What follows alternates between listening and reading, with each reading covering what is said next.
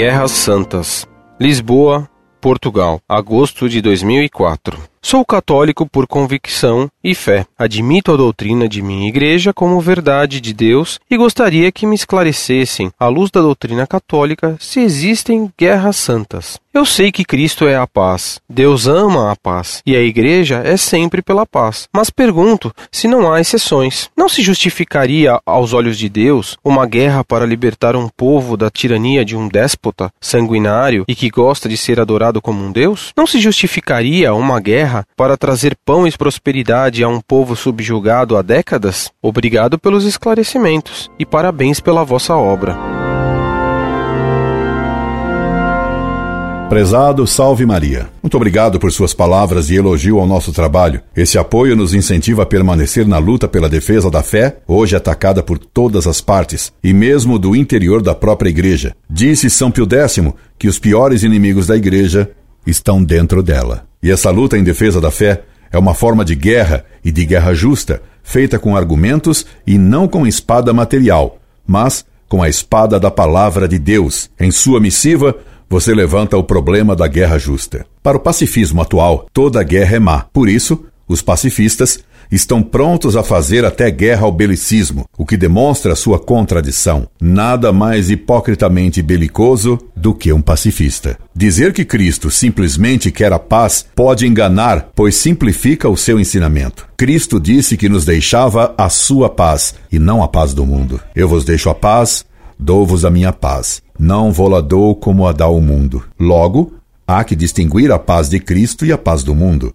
A paz de Cristo não é uma simples ausência de guerra, uma ausência de luta. Por isso, nosso Senhor Jesus Cristo nos disse também: Não julgueis que vim trazer a paz à terra. Não vim trazer a paz, mas a espada. Como explicar isso? Santo Agostinho definiu a paz como a tranquilidade na ordem. A paz não é a mera tranquilidade. Julgar que a paz é simplesmente a tranquilidade é ilusão, pois essa é a paz do preguiçoso e do covarde, é a paz do cemitério, da ausência de vida. No cemitério há tranquilidade, mas a de morte. Numa sociedade tiranizada, pode haver tranquilidade material, ausência de assaltos e de lutas, mas só porque a sociedade está agarroteada pela tirania, que não permite nenhuma ação. A verdadeira tranquilidade não é a da morte ou a do manietamento forçado, mas sim a tranquilidade que resulta da ordem. Ora, ordem é disposição de elementos em função de um fim, cada um em seu devido lugar, fazendo o que se deve e recebendo o que tem direito.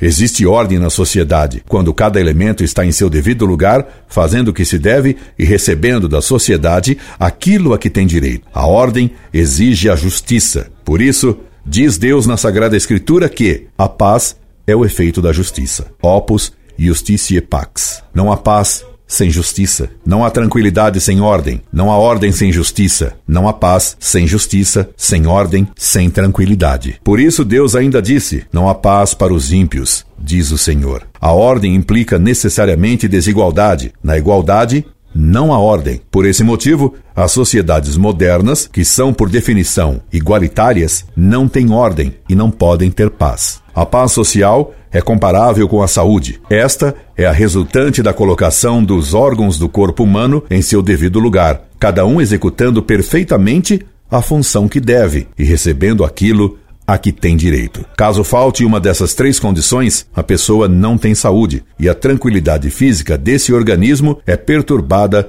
pela dor ou pelo incômodo. Assim, quando se dá uma grande desordem orgânica, é preciso a intervenção cirúrgica para restabelecer a ordem física. Também no campo social, quando há uma grave desordem, fica necessário usar o bisturi social, a espada de que fala Cristo, para restabelecer a ordem violada. Portanto, a guerra como as operações cirúrgicas, podem ser necessárias para restabelecer a justiça e a ordem. Se comparamos a guerra com a paz, evidentemente a guerra aparece como um mal e a paz como um bem. Entretanto, é preciso compreender a guerra como um mal relativo e, por vezes, necessário. Também fazer uma operação do coração é algo terrivelmente ruim se comparado com a saúde, mas a morte é um mal pior ainda que a operação do coração.